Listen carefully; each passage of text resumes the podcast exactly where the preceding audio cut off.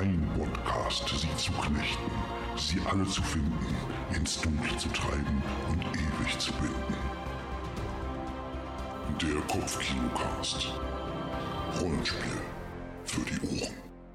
Hallo Leute und herzlich willkommen bei einer neuen Folge des Kopfkinocast Rollenspiel für die Ohren. Mein Name ist David Grassoff und ich bin heute nicht alleine hier in meinem kleinen virtuellen Studio, sondern ich habe es mir nicht, äh, ich habe es mir nicht nehmen lassen, gleich zwei Gäste heute einzuladen und keiner davon ist mein Kollege Fabian, sondern ich habe hier äh, zwei Menschen dabei, nämlich von dem Team der Zombie Zone Germany und ich würde euch bitten, euch mal kurz selber vorzustellen, damit unsere Hörer und Hörerinnen so einen kleinen Einblick in dessen haben, was so in den nächsten Minuten hier passieren könnte.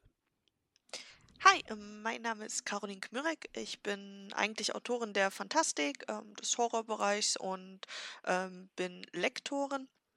Ähm, ich habe für die Zombie-Zone Germany, für die Anthologie, schon Kurzgeschichten und einen Roman geschrieben und bin jetzt mit äh, meinen Kollegen dabei, ein Rollenspiel dafür zu entwickeln. Ja, und mein Name ist Oliver Bayer. Ich ähm, ja, bin schon längere Zeit in der Fantastik-Szene aktiv, aber im Grunde bisher nie als Rollenspielautor, auch sonst als Autor nicht. Habe mal die Windgeflüster gemacht, Gänsekiel und Tastenschlag, ein paar Conventions mitorganisiert, zuletzt jetzt die Krähenfee. Und aber dann irgendwann angefangen, Kurzgeschichten zu schreiben für ähm, dann auch Zombie ähm, Reihen und die Zombie-Zone Germany-Reihe ist ja eigentlich eine Buchreihe. Da angefangen äh, für eine Kurzgeschichte zu schreiben, die veröffentlicht wurde und dann äh, hat Caro gefragt, wollen wir nicht mal ein Rollenspiel machen? Da können wir ja später noch ein bisschen mehr erzählen zu. Aber jetzt äh, äh bin ich dabei, äh, auch dieses Rollenspiel mitzuentwickeln. Okay, also wenn ich es richtig verstanden habe, gab es erst die Zombie Zone Germany. Das ist eine Anthologie mit Zombie-Geschichten, die, wie der Name nicht äh, anders erwarten lässt, in Deutschland spielt. Und äh, darauf basierend ähm, habt ihr euch gedacht, ach komm, das äh, ist doch eine tolle Welt, das ist doch ein tolles Setting für ein äh, Zombie-Rollenspiel. Sehe ich das richtig? So ähnlich. Also es gibt im Amrun Verlag seit 2013, wenn ich jetzt richtig liege, eine Reihe, die nicht nur aus einer Anthologie, sondern auch aus einzelnen Novellen besteht. Das heißt, es begann mit einer Anthologie mit Kurzgeschichten, ähm, war aber von vornherein geplant, dass äh, auch größere Geschichten, sprich halt die Novellen in dieser Welt spielen. Ja, ähm, es geht um Zombies. Ähm, die auf eine bestimmte Art und Weise halt in Zombies äh, verwandelt werden. Bei uns sind das Würmer. Und äh, das Setting ist Deutschland. Es wurden sich auch Gedanken gemacht, warum es im ersten Moment wirklich auch nur in Deutschland spielt und wie Deutschland abgeschottet wird. Und ähm, diese Reihe hatte jetzt schon zwei komplette Anthologien und eine, äh, zwei komplette Anthologien und zehn, also über zehn Novellen. Und als die ganze Sache mit Corona ins Laufen ging, hatte ich ursprünglich gedacht, dass ich für diese Reihe ein großes Event als Ersatz für die ausfallende Buchmesse starte. Ein Event über Discord, wo es darum ging, ähm, Menschen als Schreib-RP ähm, über Discord in diese Zombie-Welt reinzuwerfen. Und ich brauchte halt Leute, die da mitmachen, mitwirken und Regeln erstellen. Und dann haben wir uns getroffen und zusammengesetzt und dafür geplant und haben festgestellt, naja, wenn wir jetzt schon Regeln für so ein RP zusammenstellen, warum können wir nicht dann gleich ein Pen-and-Paper-Rollenspiel draus machen? Die Regeln sind ja da. So ist es dann gestartet, ja. Okay, ähm, also zum einen muss ich sagen, Würmer klingt schon mal sehr unappetitlich. das, das einfach nur mal so am Rande gesagt. Und äh, ähm, ihr plant tatsächlich dieses Rollenspiel auch ähm, als, als richtiges Printprodukt rauszubringen, auch beim Amrun Verlag, der auch die Anthologien und die Novellen verlegt? Ja, auch beim Amrun Verlag, wobei wir uns überlegt haben, wie machen wir es sozusagen dem Verlag schmackhaft. Bis als wir das geplant hatten, gab es dort noch kein Rollenspiel.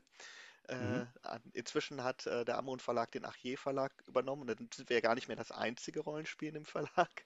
Aber ähm, wir äh, ähm, haben uns überlegt, wir wollen das gerne auf ein Crowdfunding hinauslaufen lassen und das wäre allerdings dann erst für nächstes Jahr geplant. Wir sind jetzt mhm. momentan so in der Phase, dass wir ja, sozusagen ein Alpha-Rollenspielsystem haben, das aber im Groben gut funktioniert. Also wir werden grob da nichts mehr dran ändern. Äh, haben jetzt noch zwei Conventions vor uns, wenn die, der Podcast ausgestrahlt wird, noch eine, wo wir das auch nochmal präsentieren können.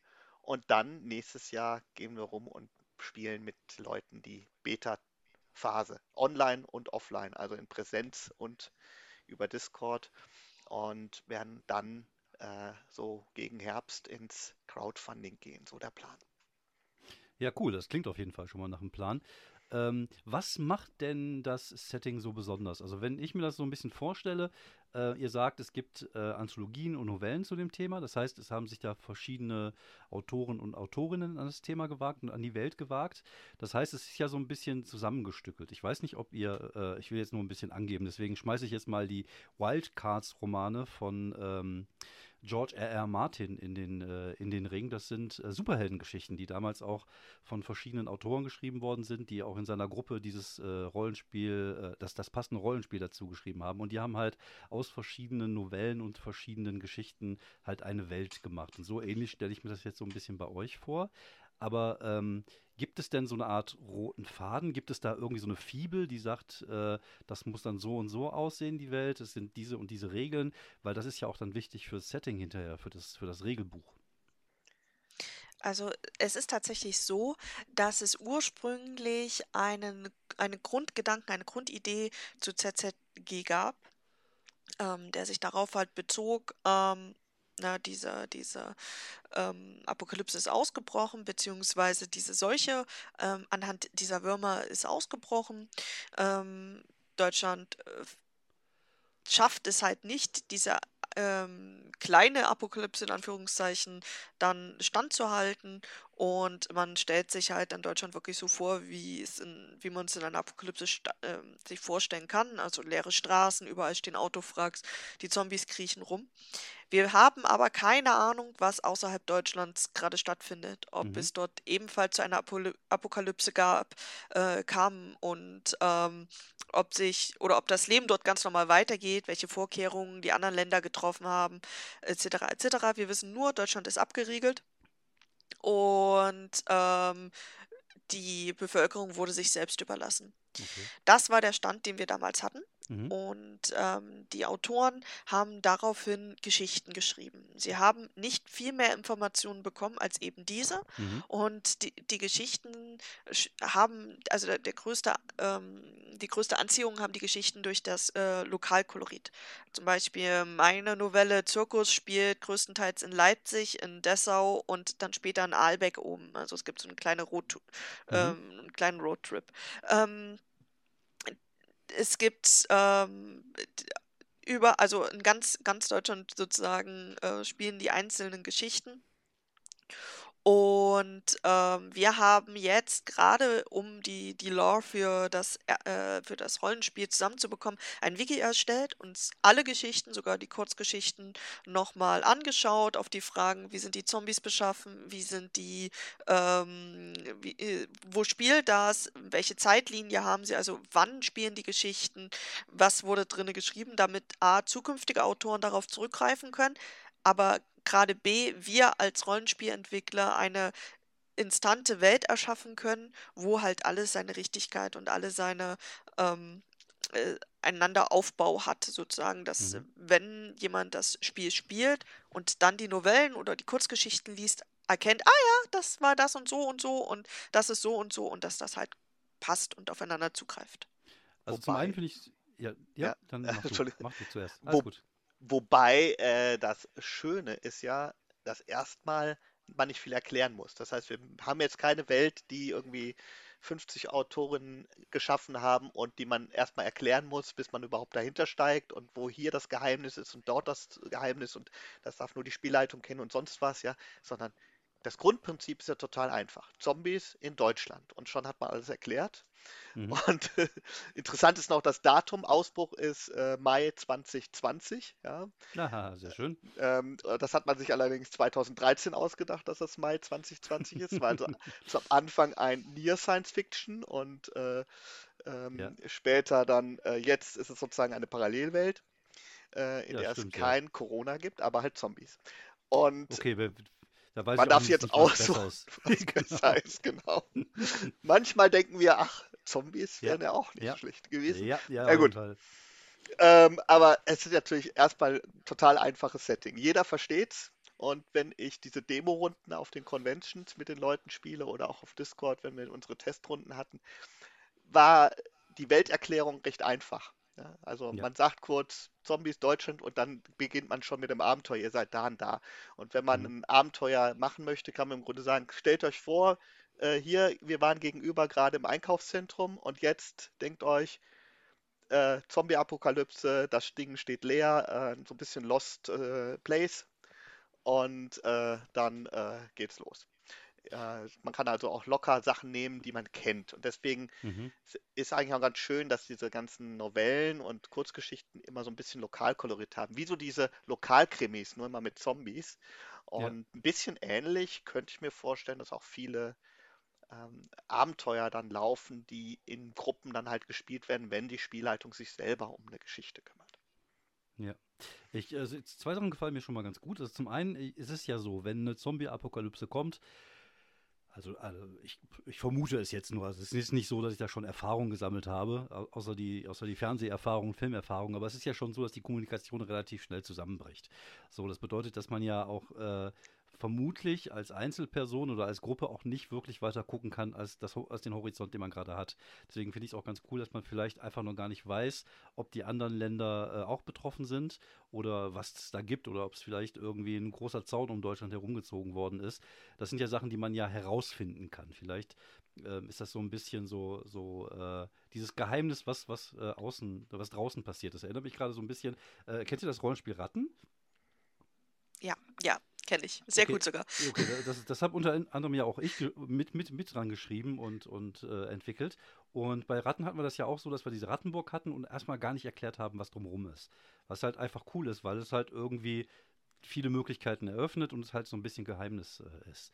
Ähm, was ich mir bei euch dann ganz gut vorstellen kann, ist vermutlich, ihr werdet ja auch in dem Regelbuch ein, ein Regelkern, also ein Regelsystem haben und ein Setting. Aber man kann natürlich nicht, nicht komplett Deutschland erklären. Oder ich kann mir auch nicht vorstellen, dass es das Ziel ist, dass man da vielleicht einfach nur so einzelne äh, Regionen sich rausholt und vielleicht so beispielhaft für, für die Gegend, also irgendwie eine Region in NRW, eine Region in Leipzig. Oder wie ist da so ein bisschen der Plan, um das, um den, das, den, den, dieses Setting den Leuten näher zu bringen? Also tat, äh, tatsächlich haben wir ähm, eine Kampagne im Sinn.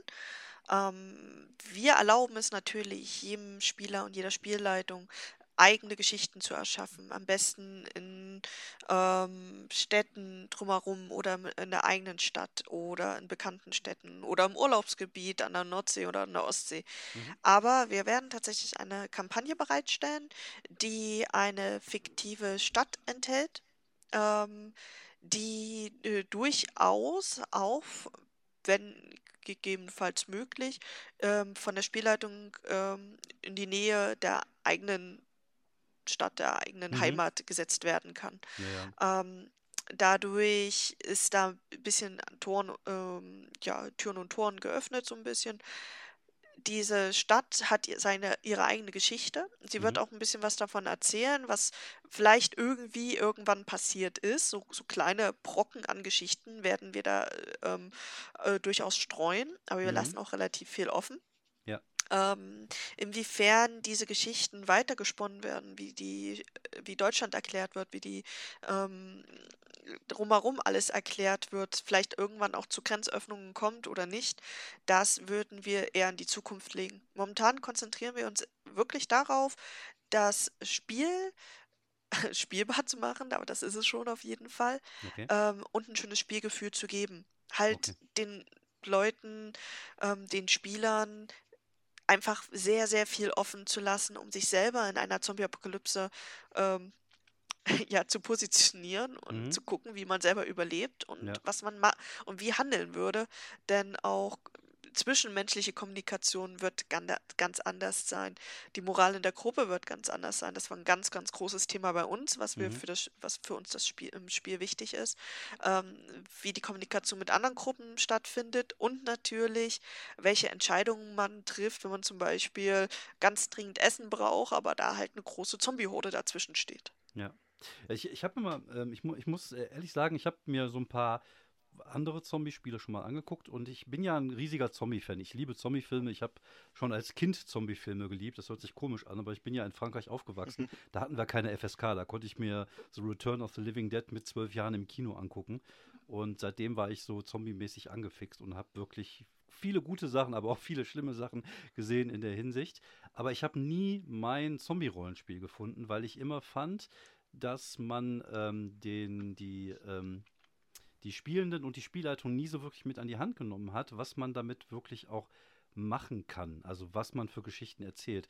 Weil es ist natürlich, man, natürlich kann man sagen, äh, okay, ihr könnt wirklich alle Geschichten damit äh, machen, wo ihr Bock drauf habt. Aber ich finde es immer wichtig, den Leuten halt auch einfach schon mal so ein paar Ansatzpunkte an die Hand zu geben. Ähm, sowas wie, keine Ahnung, hier ist, ist eine Mall, da ist das kann ja, wie wir das ja auch, glaube ich, ähnlich diese Idee habt wie mit der Stadt, die ihr machen wollt, dass man einfach sagt, hier mal eine Mall, die kann überall stehen. Die kann in Wuppertal stehen, die kann in Leipzig stehen, die kann in äh, Baden-Württemberg irgendwo stehen. Aber hier gibt es schon mal das als kurzes Setting und das und das könnte hier passieren.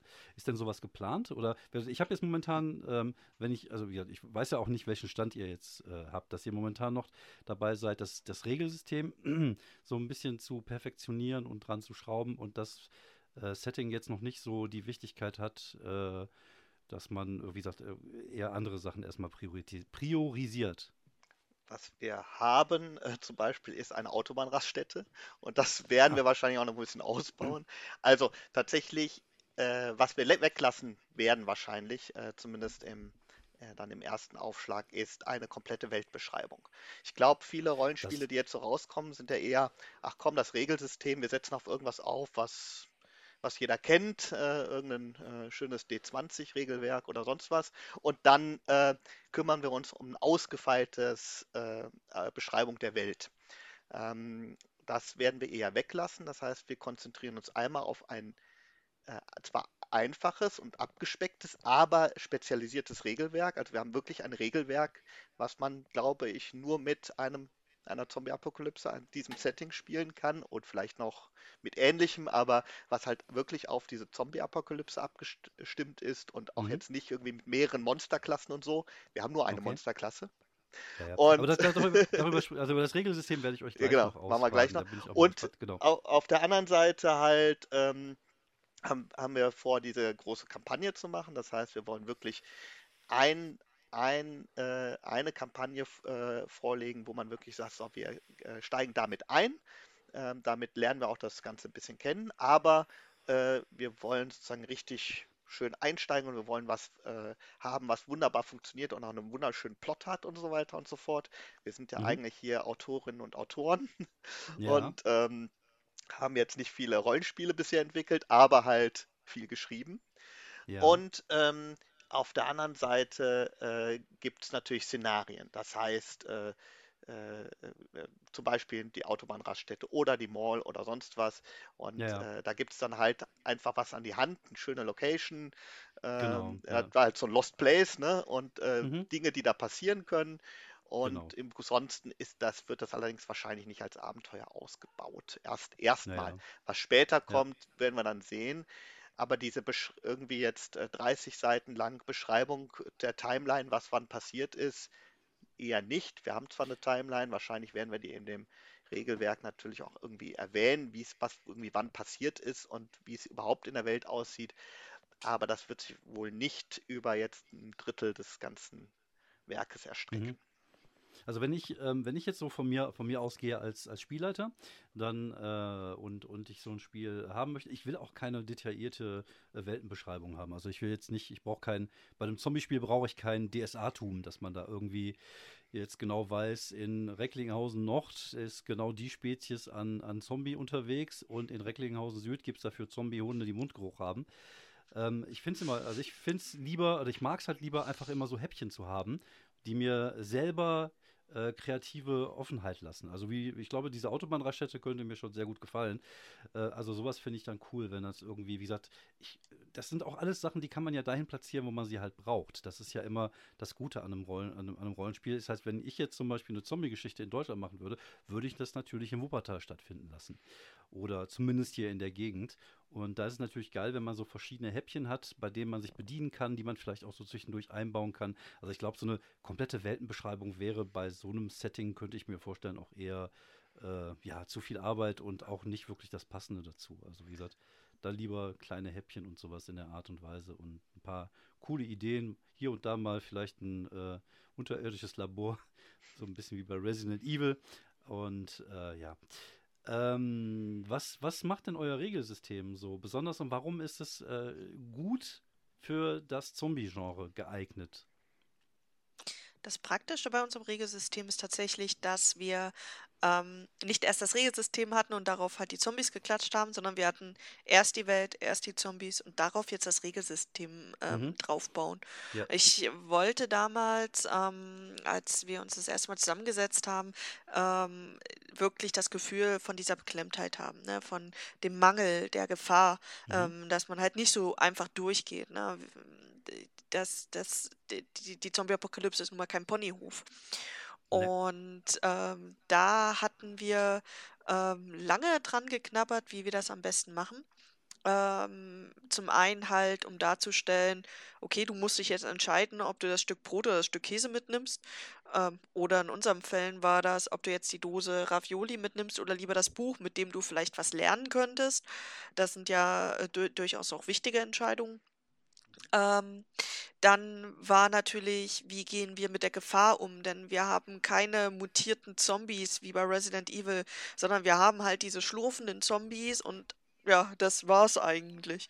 Gerade die Frage mit ähm, Tieren oder sowas äh, haben wir uns sehr lange sehr schwer getan, wie wir damit eingehen, damit es auch stimmig wirkt und nicht, ähm, also wir mussten ja immer davon auch ausgehen, was, was ist realistisch und was nicht gerade ähm, ne, wenn du so eine Horde, ähm, Horde zombifizierte Kühe auf dich losrennt, dann hast du halt verloren und dann lebt in Deutschland auch lange nichts mehr. Ähm, darauf hatte uns damals die Janika Reak gebracht, dass wir das auf jeden Fall im Auge behalten sollten. Der zweite mhm. Punkt, der für mich sehr wichtig ist, ist die Gruppe. Ähm, in der Zombie-Apokalypse kannst du jederzeit sagen, ja, ich ziehe halt alleine rum und gucke, wie ich überlebe. Wie machst du das in einem Rollenspiel, ähm, wo man eine Gruppe zusammenbringen möchte und gucken möchte, dass diese auch so lange wie möglich überlebt? Und ähm, da haben wir ein Mor Moralsystem uns mit aufgebaut. Das heißt, Entscheidungen, die getroffen werden, ob nun von dem einen Spieler oder von allen Spielern, ähm, Zufall Zufallsereignisse, Funde, ähm, Glückstreffer etc. etc., die wirken sich alle auf die Moral aus. Ähm, mhm. Ein gutes Beispiel. Ähm, du bist in einer Horde Zombies und kannst mit deiner Gruppe diese komplett zurückschlagen, na klar hast du dann erstmal ein Hochgefühl. Du fühlst dich unbesiegbar, auch wenn das natürlich ein grausamer äh, Stand ist, da so viele Zombies jetzt vielleicht besiegt zu haben. Ähm, bist du im ersten Moment voller Adrenalin und deine Moral steigt, besonders dann, wenn du gerade Essen und Trinken gefunden hast. Wenn aber ein mhm. Gruppenmitglied gerade stirbt oder von euch selbst ähm, ja erschossen werden muss, weil dieser sich gerade zombifiziert, ist das natürlich nichts, wo sich die Gruppe drüber freut. Und ob die es dann am nächsten Tag aus dem Bett schafft, um dann auf Nahrungssuche zu gehen, oder wie ihre, ja, ihre Motivation aussieht, den nächsten Kampf heil zu überstehen, oder ob sie sich sagen, ja, scheiß drauf, äh, es hat eh alles keinen Sinn mehr, das, das, das wirkt sich halt auch darauf aus, wie man bestimmte Dinge angeht und ob man noch die Motivation und die Konzentration hat, ein Schloss zu knacken oder ähm, leise zu schleichen. Das äh, oh, okay. war halt wichtig und mhm. deswegen mhm. haben wir halt ein Moralsystem erstellt, was sich wirklich auf die ganze Gruppe auch auswirken kann. Okay, aber das bedeutet, dass, das ist ein, äh, es gibt einen Moralwert für die komplette Gruppe oder auch für die einzelnen Charaktere? Hm, wir hatten sehr lange rumgedoktort und rumgeschaut, wie wir es machen. Ähm, wir hatten als allererstes tatsächlich überlegt, das für jeden Einzelnen zu machen, aber es würde für die Spielleitung einen solchen Aufwand ähm, bedeuten, dass das gar nicht machbar wäre. Und wir haben uns dann darauf geeinigt, dass wir einen Gesamtmoralwert nehmen. Das heißt, der äh, beruht dann auf die ganze Gruppe. Okay. Ähm, dieser Moralwert wirkt sich auf die Würfe aus. Das heißt, wenn man mein Lieblingsbeispiel ist immer das Schlösserknacken. Äh, versucht ein Schloss zu knacken, kann der Moralwert halt äh, maßgeblich dafür sorgen, ob es besser oder schlechter gelingt. Was die Gruppe selber oder der Einzelne daraus macht, ist dann halt eine andere Entscheidung. Das bedeutet aber halt auch, hat man so einen Querulanten zum Beispiel in der Gruppe, der die ganze Zeit schlechte Laune verbreitet, wirkt sich das auf alle aus. Mhm. Und damit muss man dann halt auch umgehen können. Okay, gibt es denn auf der anderen Seite jemand, der mit Durchführungsqualität die Moral der Gruppe wieder irgendwie aufbauen kann? Ja, natürlich. Also Okay. ähm, es gibt sogar Ereignisse. Wir haben ähm, die Gruppenaktionen und Gruppenrituale erschaffen, dass man äh, sich innerhalb der Gruppe durchaus jederzeit auch de, den Moralwert wieder heben kann, aber Mhm. auch senken, wenn man, wenn es nicht gelingt. Okay. Ähm, und jede einzelne Aktion kann dazu führen, dass der Moralwert äh, steigt oder sinkt. Das heißt also, wenn sich irgendeiner der Spieler dazu hinreißen lässt und das toll findet und die, die die, Kraft dazu hat, dann kann er natürlich eine riesige Rede motivierend vor der Gruppe halten. Ähm, vielleicht lässt der äh, Spielleiter würfeln, vielleicht sagt er sich auch, okay, die, diese Rede, die war auf, aus dem Stand so geil, das funktioniert. Und dann kann natürlich die Moral dadurch auch steigen und sinken. Natürlich. Wenn jetzt allerdings die anderen nicht zuhören, dann sinkt sie wahrscheinlich eher. Also, ja, wir haben äh, so ein kleines Merchandise äh, wenn man uns auf, auf, auf, uns auf Conventions trifft, kann man das sehen. Ein Bierdeckel, wo man den Moralwert dann immer anzeigen lassen kann, den man auf die Mitte des Tisches legen kann. Und ja, cool. je nachdem, wie der Moralwert aussieht, äh, um es auch mal konkret zu sagen, hat man einen Bonus- oder Maluswürfel zur Verfügung und der funktioniert ah, okay. wie bei einigen anderen Rollenspielen dann so, dass man dann halt den besten oder den schlechtesten Wert äh, okay. entfernt. Und somit ja, ja, so braucht man nicht viel rechnen, aber genau. äh, kann halt äh, hat halt doch einiges an Auswirkungen. Ja, der klassische Vorteil- und Nachteilwürfel wie bei D und D5 zum Beispiel. Genau. Ähm, was, äh, was ist denn so euer Grundsystem? Was ist euer, euer äh, mit welchen, welche Würfel brauche ich und äh, was ist so der, das Grundgerüst eures Regelsystems bis jetzt? Wir brauchen nur W20 Das mhm. heißt, äh, wir haben uns am Anfang überlegt, welche Würfel sind toll, weil wir hätten unsere ersten Überlegungen mit allen Würfeln umsetzen können.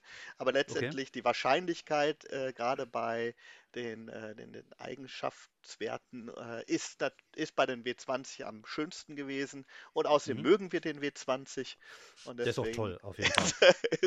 ja. Funktioniert alles mit W20. Ja. Und, ähm, äh, und damit äh, damit kann ich also dann ja ähm, einfache Proben machen, äh, mhm. Proben, für die man Wissen braucht äh, okay. und auch äh, kämpfen mit den W20-Würfeln. Ähm, und auch später, wenn es darum geht, ich meine, das, äh, die, der Kampf ist relativ einfach, würde ich sagen. Da braucht man nicht ganz so viele Regeln und auch nicht ganz so viele Würfe. Aber dann, wenn es darum geht, wie sieht es mit Heilung aus oder was, wenn ich eine Wunde habe, was passiert denn dann eigentlich? Das mhm. ist dann auch wieder mit dem W20 zu untersuchen. Denn ähm, ja, bei uns ist natürlich jede Wunde, die ein Zombie verursacht oder jeder, sogar ein Kratzer eventuell tödlich. Ne? Oder ja, okay. ja Zombie, Zombie. Zombie, also ja, man lebt nicht mehr, stirbt aber auch nicht, ja. Ähm, das kann natürlich passieren. Und äh, es gibt bei uns auch zwei Infektionswege. Mhm. Ähm, mhm. Wir haben ja eben schon mal die Würmer genannt oder Maden. Ja. ja? Also die Maden ja. kommen auch in den Romanen, Novellen und Kurzgeschichten vor. Mhm. Und äh, man kann entweder sich anstecken, indem man direkt eine Made in die Wunde bekommt. Hm. Okay. Das äh, ist etwas, was dann auch so funktioniert, dass die Made direkt äh, Schaden anrichtet und einem verrückt werden lässt. Dann hm. ist man zwar noch nicht verwandelt in einen Zombie, rennt aber ja, wie ein Zombie, wie ein schneller Zombie durch die Gegend. Das heißt, wir haben in diesem Fall sogar schnelle Zombies, wie man sie auf äh, ähm, ja, 28 Tage später etc. Genau. kennt. Ja, ja, ja, finde ich, äh, find ich cool. Also ich, ja. ich mag schnelle Zombies. Ich finde ja. die irgendwie fies. Ja, wir wollten die auch irgendwie mit drin haben und haben eine logische Erklärung gefunden, ja, warum es die gibt, aber halt mhm. nur frisch Infizierte sozusagen. Und ansonsten äh, funktioniert die Verwandlung, indem sich die Eier von diesen schönen Parasiten und mhm. die gibt, das gibt es nun auch in der echten Welt. Solche Parasiten, die ganz, ganz kleine Eier, die man nicht sieht, Mhm. in Ja, den ja. Körper bringen. Ja. Und ähm, also diese Madenwürmer gibt es nun mal auch in echt, aber die kann man auch schön für Zombie-Infektionen verwenden. Und äh, wenn Mhm. die natürlich sich im Körper verbreiten, und das kann auch ein Kratzer sein oder was, was man in den Mund oder ins Auge kriegt, das äh, ist, Okay. dauert dann viel, viel länger, bis man dann zum Zombie wird. Dann haben wir diese Sachen mit, ach, mir geht's so schlecht und ich leg mich mal hin, ne? Wie Ja, ja. die anderen, die anderen Zombies. Und dann Ja. wird man eher, äh, beziehungsweise dann äh, äh, ja, stirbt man sozusagen und wird anschließend zu einem Zombie, der dann eher dem Schlurfer gleicht, beziehungsweise ein, ein, ein Mhm. Runner, sozusagen ein schneller Zombie, wird natürlich auch zu so einem langsamen, schlurfenden Zombies. Aber gut, Okay. äh, äh, das war der Exkurs, man braucht für alles ein W20. Okay, weiß ich Bescheid. Ähm, wie, wie ist denn so die, die äh, Tödlichkeit? Also wie, als, als geneigter äh, Zombie-Film-Fan weiß ich natürlich, dass natürlich Zombies sehr gefährlich sind, aber die Gefahr ja auch, äh, auch andersweitig irgendwo lauern kann, in irgendwelchen Gangs und gerade halt die anderen Menschen. Also die Gefahren, das ist ja auch das, was ich eigentlich bei Zombie-Filmen immer so mochte, dass es eigentlich sind die Zombies immer nur so ein bisschen, ein bisschen Mittel zum Zweck. Ist ja anders wie bei Vampire oder Werwölfe, wo die so ein bisschen im Mittelpunkt stehen. Bei Zombies geht es ja eigentlich eher um die Menschen, also das, was ihr ja auch so ein bisschen mit diesem Moralding äh, da berücksichtigt habt. Aber es ist ja auch so, dass es vermutlich auch Kämpfe zwischen Menschen geben wird. Und äh, wie ist denn da der, der Tödlichkeitslevel, wenn man da von so einer Feuerwaffe getroffen wird? Ist das äh, äh, dirty and grit? Also kann das Leben da schnell vorbei sein? Es kommt halt drauf an, wo du getroffen wirst. Ähm, wir sind nicht äh, zu dem Stand hingegangen, dass wir jetzt irgendwelche ähm, Trefferpunkte oder so haben. Also Also keine so gesehen, Lebensenergie, ne? Genau, wir haben keine Lebensenergie, Genau. die wieder regeneriert wird, sondern es kommt drauf an, wo du getroffen wirst. Das heißt, ähm, je nachdem, ob du zum Beispiel ins Bein oder in den Arm getroffen wirst, sind Mhm. diese Körperteile entweder verletzt oder sogar so beschädigt, dass sie abgenommen werden müssen. Das kann durchaus passieren. Hm. Ähm, dabei kommt es immer darauf an, ob es eine kleine Wunde, ein Streifschuss ist oder was Größeres. Mhm. Klingt jetzt ein bisschen kompliziert, ist aber dann eigentlich ganz einfach. Ähm, beim, genau, wir haben, Trefferzonen gab es Trefferzonen gab's ja früher auch schon bei anderen Rollenspielen. Also ihr habt eine, eine, eine Trefferzonen-Tabelle oder sowas, wo man sehen genau, kann, wo man dann getroffen wird, man getroffen Trefferzonen wird. Und Wunden, genau. Also wir rechnen genau. nur mit Art Wunden Wunde. und keine, es Mhm. gibt keine Lebensenergie. Das heißt, man Okay. streicht nicht irgendwie Punkte ab, sondern Mhm. entweder ist eine Wunde oder nicht. Und eine Wunde ist natürlich, wenn ein Zombie die gemacht hat, immer gefährlich, nicht immer Ja, tödlich, klar. aber erstmal Ja. ein Grund zur Sorge. Ja. Und ansonsten, äh, ansonsten ähm, ja, kann man eine bestimmte Anzahl von Wunden pro Körperteil sammeln. Also Mhm. im, im Wesentlichen meistens zwei. Und äh, ansonsten dann ist das Körperteil erstmal nicht mehr verwendbar. Und es gibt einen Unterschied Okay. zwischen aktiven Wunden, also die man jetzt im Kampf erreicht hat, und welchen, die bereits behandelt wurden, äh, Mhm. die dann ähm, sozusagen nicht mitzählen. Das ist sozusagen die Sache. Und die Tödlichkeit, glaube ich, ist okay, wenn ich mit Menschen kämpfe. Mhm. Äh, wenn ich mit Zombies kämpfe, habe ich immer das Problem, dass die Zombies mir natürlich eine Wunde zufügen können, die katastrophal ist. Mit anderen Mhm. Worten, Ja, ich bin genau. gar nicht tödlich verletzt, aber ich werde Ja. trotzdem zum Zombie.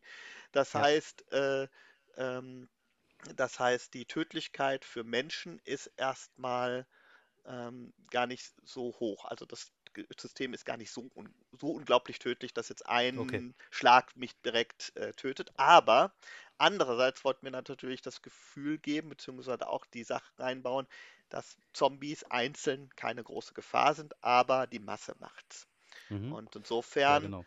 wenn man eine Waffe zur Hand hat und richtig trifft gegen jemanden, der unbewaffnet ist, ist und auch keine Möglichkeit hat, auszuweichen oder sich zu parieren, sich zu verteidigen, ein Zombie weicht ja nicht aus.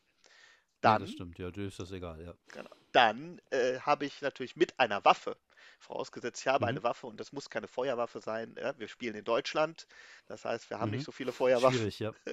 Ja, ja, das Das kann auch Ja, ein Spaten sein. eh, ja, ja, also wir sind ja echt am Arsch. Wenn, wenn die Zombie-Kalypse kommt, die USA, die sind voll ausgerüstet und wir haben hier Luftgewehre und Küchenmesser. Also Ja, das, aber äh, Küchenmesser beziehungsweise zumindest ein Spaten oder sonst was ist ja auch viel wert. ja, Damit kann stimmt, ich ja. einen Zombie locker erledigen. Das heißt, ein Ja. einzelner Zombie ist, wenn ich darauf vorbereitet bin und was in der Hand habe, kein Problem. Das Problem ist jetzt, Mhm. die sind die zwei Zombies hinter mir. Was ist denn, äh, gibt es denn so, so, eine Art Mob-System? Weil ich stelle mir das gerade so ein bisschen vor, ihr habt ja vollkommen recht. Also, ihr, ihr habt ja sicherlich äh, beide Shaun of the Dead gesehen, die Szene, wo die Zombies halt so langsam sind, dass der einmal um die Kneipe läuft und vorne wieder reinläuft.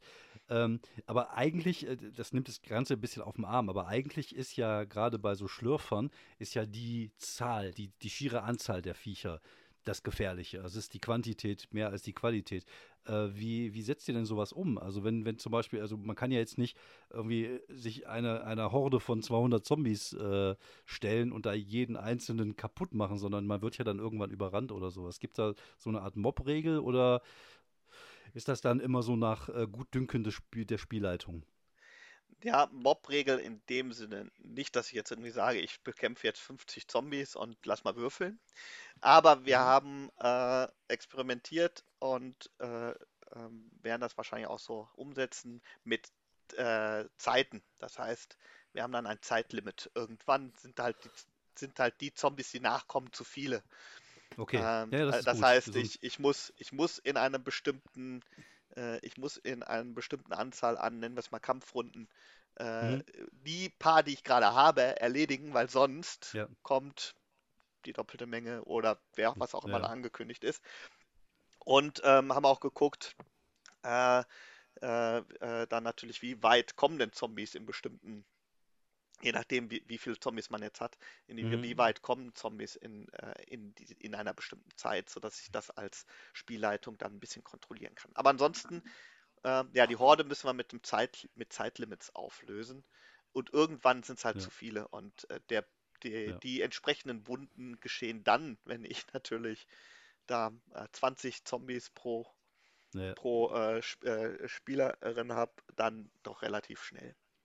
Ja, ja das finde ich cool. Also ich, äh, diese, diese, diese, ähm, diese Uhren oder Timer oder so, das ist ja auch ein relativ modernes Ding gerade bei, bei Rollenspielen. Das haben ja auch viele andere Rollenspiele. Das erhöht natürlich auch so ein bisschen den Druck, wenn man weiß, okay, man hat vielleicht nur noch so und so viele Runden, weil dann wird es dann gefährlich. Ich muss jetzt da auf jeden Fall die Tür öffnen oder was auch immer. Ich finde, das ist immer äh, gut halt, um so schön Druck auf die Gruppe zu machen. Sowas mag ich immer ganz gerne. Gegebenenfalls heißt es ja auch einfach, wir schaffen es nicht, das hier zu verteidigen, fliehen. Wenn es ja, die genau. Möglichkeit noch gibt sodass der ja. Druck eher ist, nee, kriegen wir nicht hin. Wir müssen jetzt eine Entscheidung treffen. Das heißt, man hat nicht ja, den Druck, genau. ich muss jetzt gut würfeln, sondern man hat eigentlich den Druck, treffen wir jetzt die Entscheidung oder treffen wir sie nicht? Okay, wir warten, ja. wir gucken auch, was, was in, ne, was in, in, fünf, in, ähm, in äh, 20 Sekunden los ist und wir müssen jetzt doch die Entscheidung treffen. Und irgendwann ist natürlich zu spät für die Entscheidung. Ja, finde ich aber cool. Also manchmal ist das auch einfach so, dass du sagst, okay, äh, du kannst jetzt noch einmal würfeln, aber wenn du den Würfel verpatzt, dann sind sie da. Machst du es oder machst du es nicht? Also ich finde ja auch diese schweren Entscheidungen sind ja geil. Also das ist ja was, was, was so Spannungs, was, was die Spannung erhöht. Also das finde ich, ähm, und ich finde gerade, das passt halt auch sehr gut zum Zombie-Genre, ne? dass man vielleicht jetzt die Entscheidung trifft, wenn ich jetzt die, wenn ich jetzt es drauf ankommen lasse und noch einmal würfe, dann öffne ich die Tür und dann rette ich vielleicht jemanden oder ich fliehe jetzt und bringe mich selber in Sicherheit und die andere Person wird vielleicht nicht gerettet. Das sind, ich finde, das sind so Entscheidungen, die gehören einfach auch irgendwie so ein Stück weit mit äh, in, in, das Genre rein. Ähm, Gibt es denn sowas wie eine Art äh, Ressourcenregel? Weil ich hatte vorhin ganz am Anfang unseres Gesprächs ging ja, ging es da um die Dose Ravioli oder um äh, um, ich weiß gar nicht, was das andere war, sagen wir mal eine Packung Aspirin. Aber gibt es denn sowas wie eine, wie eine Art Ressourcenmanagement, sowas wie eine, so Enklaven-Management, also so, sag mal, Klassiker, Gefängnis, äh, Mall, dass man sich da irgendwie einnistet und versuchen muss, Wasser zu kriegen oder Lebensmittel zu sammeln oder was auch immer? Also ähm, bei dem Ressourcenmanagement ging es größtenteils um die Tragekraft erstmal. Und äh, da hatte ich am Anfang relativ lange herumexperimentiert und die anderen haben mir immer wieder auf die Finger gehauen, weil ich viel zu viel wollte. Mhm. Äh, ich hatte nämlich ursprünglich ein Tetris-System im Kopf, ähm, was aber wirklich dann halt zu einem, äh, ja, fast ähm, Simulationsspiel ähnlichen äh, System wurde. Äh, Im Endeffekt wird es zwei Einheiten geben, auf die man achten kann, aber nicht muss. Das werden wir den Spielern einfach selber zur Hand geben, ob sie das mit in äh, Betracht ziehen, sich das so aufzuschreiben. Und zwar einmal das Gewicht, also wie viel kann jemand tragen. Das ist das, was mindestens ähm, ja, betrachtet werden sollte. Ähm, jetzt, ob eine Person zum Beispiel 20 oder 50 Kilo tragen kann, um trotzdem noch sich gut bewegen kann. Ja. Äh, Das zweite, was kann, aber kein muss ist, ist dann ein Einheitensystem, um einfach festzustellen, in diesen Rucksack passen halt nur 20 Einheiten rein, statt Mhm. 10 Einheiten in einen normalen Beutel, der dann ja auch mit einer Hand getragen werden muss oder sowas. Sodass es halt wirklich zu einer Verknappungssystem kommt. Ähm, natürlich muss man sich jederzeit darüber bewusst äh, sein, was hat man zu Hause für Ressourcen? Brauchen wir jetzt Essen? Brauchen wir Mhm. Trinken? Ja. Darum muss sich dann auch gekümmert werden. Zu Hause, je nachdem, da müssen wir den Spielern dann halt einfach wirklich logisches Denken zur Verfügung stellen.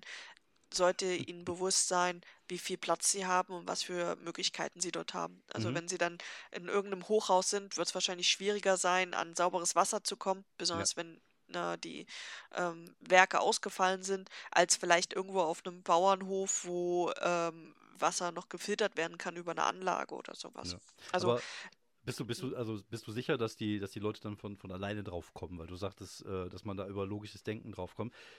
Das sind ja, also für dich zumindest sind ja so Sachen, die man den Spielenden ja auch mal so ein bisschen mit an die Hand geben kann. Weil ich kann mir jetzt, also ich, äh, natürlich können wir jetzt nicht ein komplettes Survival-Buch irgendwie in so einem Rollenspielbuch noch mit reinpacken. Und es gibt natürlich auch äh, gute Literatur. Es gibt ja den Zombie Survival Guide von äh, Max Brooks, glaube ich, den, äh, glaube ich, jeder Zombie-Fan gelesen haben sollte.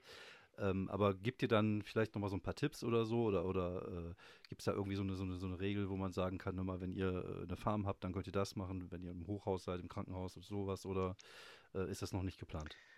Ähm, es wird auf jeden Fall jetzt auch schon in diesem Werk Tipps geben und äh, Anregungen, Gedanken und immer mal so kleine Piekser Richtung Spielleitung. Bedenke bitte, was passieren kann, wenn Sie jetzt hier in diesem trockenen Wald ein Feuer entzünden. Ja, Also, genau. dass dann äh, dementsprechend auch äh, so kleine Gedankenstützen kommen. Mhm. Ähm, wie das zum Beispiel unterschiedlich in einem äh, System, also zum Beispiel in einem Kaufhaus oder ein, ba ein Bauernhof oder sowas passieren kann, das halten wir uns tatsächlich offen für Erweiterungen. Ja. Zum Beispiel wäre, ähm, sollte, sollte das Rollenspiel richtig gut ankommen und wir die Möglichkeiten dazu haben, auch ein Heft zur, zum ordentlichen Basenbau noch dazu kommen. Ja, cool. Das würde jetzt einfach ähm, den Rahmen sprengen, um das Mhm. im ersten Werk ähm, unterzubringen. Weil, ja, dann brauchen wir sonst einfach, glaube ich, noch drei oder vier Jahre länger, um das Ding rauszubringen, als nur die. Jahre, die wir jetzt schon dran sitzen. Okay. Wie, wie soll denn, äh, wenn ich mir jetzt, jetzt das Endwerk äh, äh, so ein bisschen vorstelle, bedeutet das, ich bekomme das äh, Basisregelsystem, was ihr ausgearbeitet habt, und ich bekomme äh, Deutschland als Setting, aber in so, in so kleinen äh, Häppchen und ich bekomme eine Kampagne. Habe ich das jetzt so richtig zusammengefasst? So ist der Plan. Tatsächlich ja. Ja. Cool. Und, da habe ich ja äh, doch richtig gut aufgepasst. Ja, das äh, hört sich auf jeden Fall schon ziemlich cool an. Gibt es denn noch irgendwas äh, Besonderes? Also, warum sollte ich jetzt äh, ZZG, das ist die, das ist die Abkürzung, ne? Zombie Zone Germany, warum sollte ich jetzt ZZG spielen, statt zum Beispiel irgendein anderes Zombie-Rollenspiel? Also zum einen, weil es Ah. auf Deutsch ist, natürlich, klar, aber darüber hinaus. Mm, Zum einen, weil es auf Deutsch ist, zum anderen, weil es halt in Deutschland spielt. Mhm. Also sprich, äh, wie schon gesagt, dieser Lokalkolorit vorherrscht und man einfach in seinem eigenen kleinen Dörfchen, in seiner eigenen Stadt, in seiner eigenen Großstadt ähm, spielen kann und das umsetzen kann. Zum anderen, weil das System halt auf die Zombies äh, angepasst ist und dementsprechend ähm, ja, wir ein, ein System haben, wo man wirklich versuchen kann, sich in eine Apokalypse reinzudenken. Mhm. Und der letzte Punkt ist natürlich, dass man sich mit den ganzen Novellen und den äh, Anthologien, die schon dazu existieren, einfach auch weiter belesen kann und eine weitere Welt erdenken kann, sich neue, ähm, ja, neue Spiele, neue Settings aussuchen kann Mhm. und dementsprechend etwas Großes geboten bekommt und halt nicht nur ein Heftchen zum mal reinlesen und beschnuppern, sondern Mhm. sich länger damit zu beschäftigen. Es, es bietet sich ja auch an für, für eine Community dann irgendwann, dass die Leute auch selber ähm, ja, die, die blinden Flecken auf der Karte ausfüllen. Ne? Wenn man selber jetzt mal, keine Ahnung, aus äh, Recklinghausen kommt, um das Beispiel von vorhin nochmal aufzunehmen, dass man dann sagt, okay, in Recklinghausen sieht so und so aus. Gibt es denn sowas, äh, habt ihr denn schon irgendwie ein Forum, eine, eine Art Community, wo man sich einbringen kann? Weil ich glaube, die Rollenspielszene lebt ja auch so ein Stück weit davon, dass, äh, dass die Leute kreativ sind und sich gerne einbringen. Und ich glaube, bei euch ist das ja auch so. Ne? Ihr seid ja doch ein recht großes Team, wenn ich das so richtig im, im Blick habe. Also zumindest das, was ich so am Rande mitbekomme. Und es sind halt viele Leute, die sich beteiligen. Und wenn Leute die Idee cool finden und sich beteiligen möchten, wo können sie das denn tun? Ähm, wir haben an sich so noch kein Forum. Mhm. Äh, wir sind momentan, so groß ist unser Team tatsächlich nicht. Wir bestehen aus äh, vier aktiven ähm, Mitarbeitern, also dem Oliver und mir, aber auch noch der Janika Reak und dem äh, Christian Günther, der unser Illustrator ist. Mhm. Und da wir das als Nebenprojekt machen, haben wir momentan, also konzentrieren wir uns größtenteils wirklich erstmal auf das Regelwerk und auf das Schreiben der Kampagne, damit das endlich mal erscheint und mhm. nicht noch drei Jahre weiter äh, hantiert. Aber ein Community-Aufbau wird es auf jeden Fall geben. Es wird äh, höchstwahrscheinlich einen äh, Discord geben, wo sich die Leute einbringen können. Und was ganz wichtig ist, wir haben eine Homepage.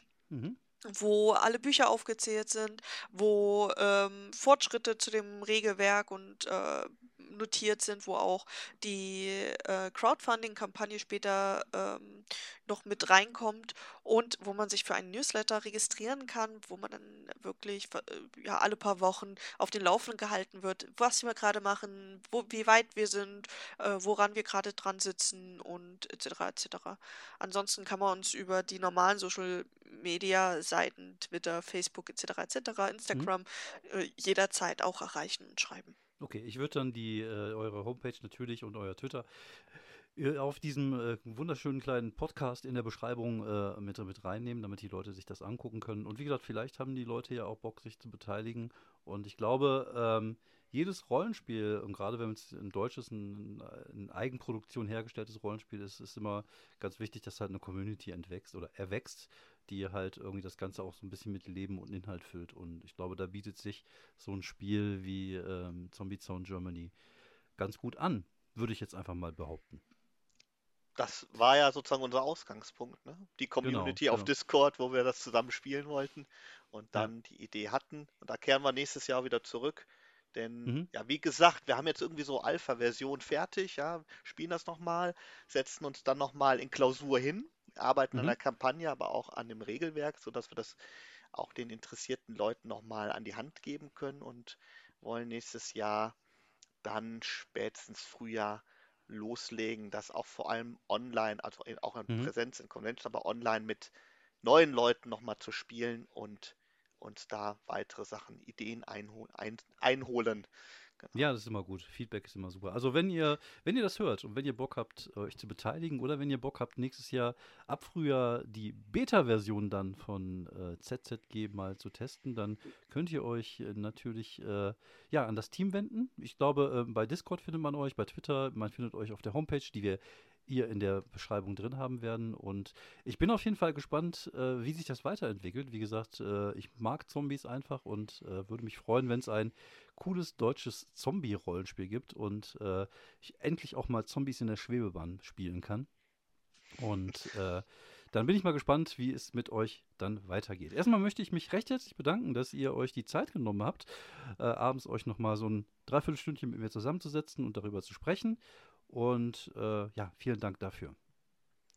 Ja, vielen, Dank. vielen, vielen Dank, dass wir da sein durften. Ja, alles cool. Dann, äh, ja, an euch da draußen, bleibt gesund wie immer. Und äh, wenn ihr wollt, hören wir uns äh, nächste Woche wieder mit einer neuen Folge. Ich glaube, wir haben noch ein paar Reviews in der Hinterhand. Ich glaube, ich habe mir jetzt Liminal geholt, darüber wollte ich noch ein bisschen sprechen. Ich glaube, Fabian hat sich äh, die PDF von Broken Compass gekauft, weil er dazu ein Weihnachtsabenteuer als Actual Play machen wollte. Vielleicht wird er auch noch mal ein Review machen und dann äh, mal gucken, wie wir das äh, Jahr noch irgendwie zu Ende kriegen. Das ein oder andere Actual Play wird noch folgen. Freut euch drauf, bleibt gesund, äh, bleibt sauber und äh, bis die Tage. Das war's von uns. Ciao, ciao.